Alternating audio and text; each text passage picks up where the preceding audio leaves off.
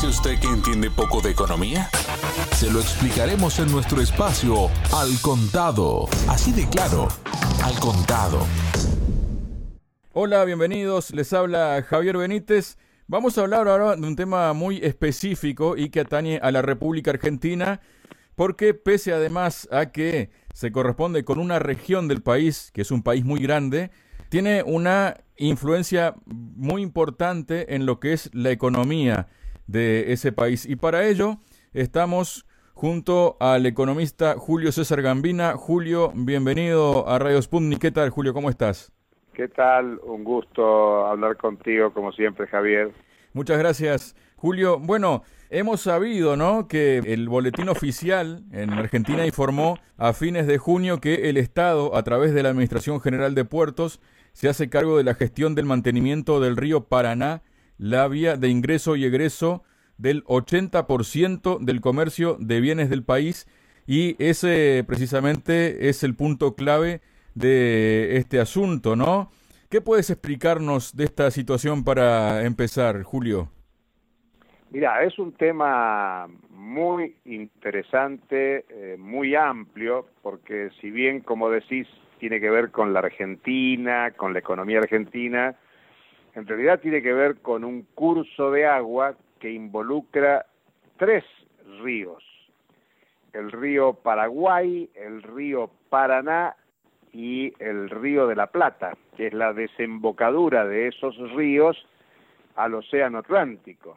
Porque cuando bien vos señalás la gestión del mantenimiento del río Paraná tiene que ver con que por ahí transitan el 80% del comercio exterior argentino, tiene que ver con la salida de mercancías, de bienes que se producen en todo el territorio nacional. Si alguien puede mirar el mapa de la Argentina, se va a encontrar que la Argentina tiene límites con la cordillera de los Andes, digamos, con Chile y con el Océano Atlántico.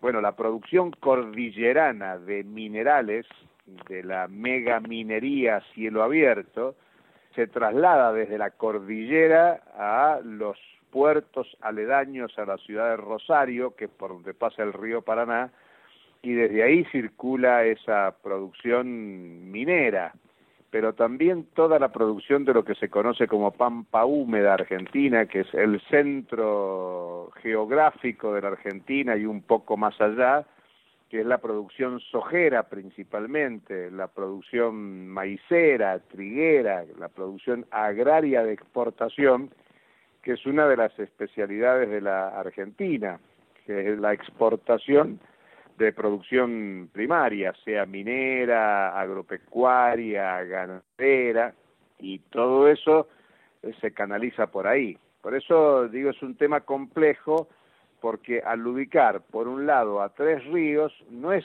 solo un problema de la Argentina, sino que es un problema de la Argentina y los países que son limítrofes con estos tres ríos que te menciono y por lo tanto hay que hablar de Paraguay, de Brasil y de Uruguay. Cuando decimos salida al Atlántico, bueno, los buques que transitan por el río Paraná y salen a la desembocadura del río de la Plata, bueno, en general se derivan al puerto de Montevideo porque es un puerto de aguas profundas, cosa que no es el puerto de Buenos Aires y por eso decimos que involucra a los cuatro países del Mercosur. Insistamos, Argentina, Paraguay, Uruguay y Brasil. Por eso no solo esto tiene importancia en el tema de las decisiones que se asuman, porque involucra no solo a la Argentina, sino a los otros países. Y la historia del río Paraná y esta decisión tomada publicada el 30 de junio, de que se hace cargo el Estado del mantenimiento, es un hacerse cargo transitorio por un año, ya que en un año tiene que volver a licitar una licitación internacional para el mantenimiento. El mantenimiento tiene que ver principalmente con el dragado del río. El río tiene eh, un relativamente baja profundidad y por eso hay que estar permanentemente dragándolo no cualquier empresa tiene el equipamiento adecuado para hacer la draga, que es de alguna manera perforar el cauce del río y extraer arena. Mucha de esa arena que se extrae se traslada, por ejemplo, a los pozos petroleros no convencionales, a los pozos de gas no convencional, que bajo la tecnología del fracking necesitan importantes cantidades de agua y de arena junto a tóxicos para llevar adelante las explotaciones de las perforaciones por lo que se llama fractura hidráulica y por lo tanto la arena del río Paraná es trasladada a las perforaciones que se hacen en el sur patagónico de la Argentina. Yo estoy dando estas referencias para que si alguien se toma el trabajo de ver el mapa, ver la, la, profundidad y complejidad del entramado productivo, de circulación, de logística que esto supone. Julio, hablas de una gestión de esta importante hidrovía del Paraná cuya administración pasa por un tiempo determinado a manos del Estado argentino. ¿Quién venía gestionándola hasta ahora y qué implicaba eso?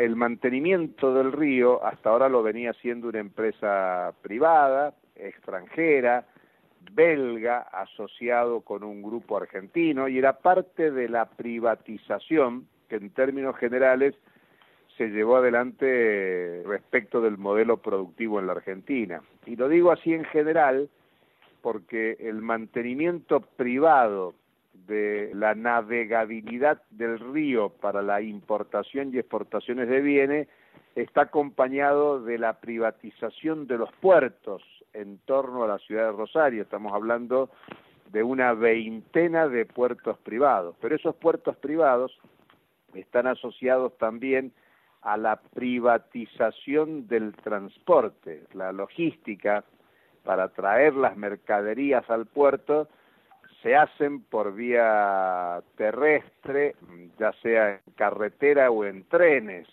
y por lo tanto lo que hubo es la privatización de los ferrocarriles y obviamente el transporte terrestre en camiones lo que supone el aliento al transporte privado por línea férrea, por línea aérea y con la privatización de la vía navegable, una verdadera autopista en el río, lo que tenés en la Argentina en, en los últimos 40 años el avance de un modelo de privatización del transporte ferroviario, carretero, aéreo y de las distintas vías navegables, especialmente el río. Por eso eh, la importancia que tiene el tema tiene que ver con una tendencia creciente desde los años 70, 80, 90 del proceso de privatización de la producción. Y todos sabemos, hemos hablado contigo en varias ocasiones, que está en discusión con la crisis del 2008 y con el agravamiento del 2020 en todo el mundo, el modelo de la privatización. Es más, hoy te diría que en el mundo se discute cuál es el papel del Estado en la actividad económica. En primer lugar, uno puede mirar a Estados Unidos, a Europa, Japón y obviamente a China, donde el papel del Estado es creciente en el proceso económico, productivo, de circulación, no en vano la intervención monetaria es muy fuerte. Por eso también hay una especie de réplica de estímulo y aliento a la generalización de la privatización. Entre otras cuestiones, lo que interesa es la privatización del agua. Contigo hemos hablado hace, hace un tiempo de la aparición de, en el mercado de capitales de California de los derechos de uso del agua en California pasando a comercializarse en ese mercado de capitales. O sea que la perspectiva de la privatización del agua es un tema muy importante. El agua eh, digamos, distinto a la tierra, como la tierra es apropiable, la tierra al ser apropiable entra en la comercialización de las tierras y con las tierras aparecen las hipotecas y por lo tanto sistema financiero, hipotecas y tierra está estrechamente vinculado, no así el agua. porque el agua, bueno, tiene esa cuestión de agua natural que no es apropiable privadamente y por lo tanto se intentan algunos negocios como el que decimos de California, derechos de uso del agua, o el caso este de la Argentina o los países del Mercosur donde lo que se privatiza es el mantenimiento de la logística, del transporte, de la circulación. Julio, ¿qué supone la gestión del río Paraná entonces? La gestión del río Paraná supone la gestión de una autopista en el agua, de una autopista en el río. Y hablar del 80% del comercio exterior de exportaciones e importaciones habla de la magnitud, porque, bueno, la Argentina, como muchos países, son tributarias de un modelo productivo que se asume de inserción internacional, de exportaciones, de vinculación al sistema mundial para colocar su producción en el mundo. Pensemos en el caso de la soja, que es el gran complejo agroproductivo de la Argentina, el complejo productivo agrario número uno en el país. Bueno, la Argentina prácticamente no consume en su mercado interno la soja y sus derivados. En términos muy generales, de ese principal complejo de exportación, la Argentina apenas utiliza menos del 5% en el consumo local. El grueso de la producción es para el mercado mundial, principalmente China. Entonces, la privatización de la logística de ese comercio internacional es, es fundamental. Pasa lo mismo con la producción megaminera, pero incluso con la producción industrial porque gran parte del armado automotriz de la Argentina tiene destino en el mercado mundial. Argentina es un gran importador de automotores y un gran exportador de automotores. Y por lo tanto, la vía navegable es un mecanismo tanto de entrada de bienes como de salida de los bienes. La Argentina, como los países de Sudamérica, están fuertemente insertos de una manera dependiente en el mercado mundial y por lo tanto las vías navegables son fundamentales para darle ingreso y salida a todas esas mercancías. Y lo que se discute es, bueno, ¿quién tiene que llevar adelante esa gestión?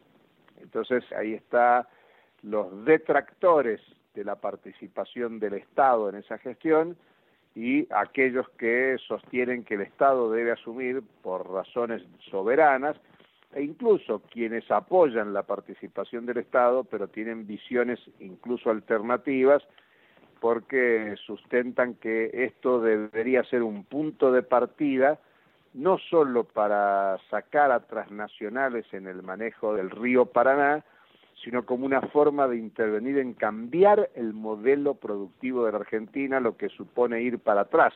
Eso quiere decir ir contra la privatización de los puertos, contra la privatización de los ferrocarriles y del transporte, y tiene que ir contra la subordinación de un modelo primario exportador, sea por la minería, sea por la ganadería, la agricultura, e incluso el proceso industrial de armaduría para colocar la producción en el exterior. Así que como ves, es un tema de tremenda complejidad que involucra desde la privatización del agua hasta el manejo productivo y comercial, lo que supone un tema estratégico en un momento que Argentina está negociando su deuda pública con el Club de París y el Fondo Monetario Internacional y por lo tanto muchos podemos asociar estos dos temas porque buena parte de la renegociación de la deuda argentina está asociada a condicionantes que puedan establecer los organismos internacionales, gobiernos en el Club de París o la dirección del Fondo Monetario Internacional para potenciar en la Argentina la continuidad del modelo de privatizaciones que tiene como un tema fundamental que el excedente económico que se genera en la Argentina eh, termina fugándose en el país, sea como pagos de la deuda, remesas de utilidades al exterior o constitución de activos externos de grandes fortunas de la Argentina que terminan invirtiendo en bonos, viviendas, digamos, activos financieros en el exterior, en Estados Unidos, en Europa o en otros territorios de América Latina y el Caribe como formas de inversión y eso restringe la capacidad de reproducción de la economía en la Argentina. Por eso venimos ese, trabajando y escribiendo mucho sobre el tema, planteando que se trata de un tema estratégico, estratégico para los que quieren la profundidad del modelo de liberalización de la economía e incluso para aquellos que obviamente lo critican y proponen una reestructuración de la producción y la circulación en el país. Muchas gracias, Julio. Bueno, gracias, Javier. Hasta la próxima. Sputnik. A cada momento, en cualquier parte del planeta, para traerte la información.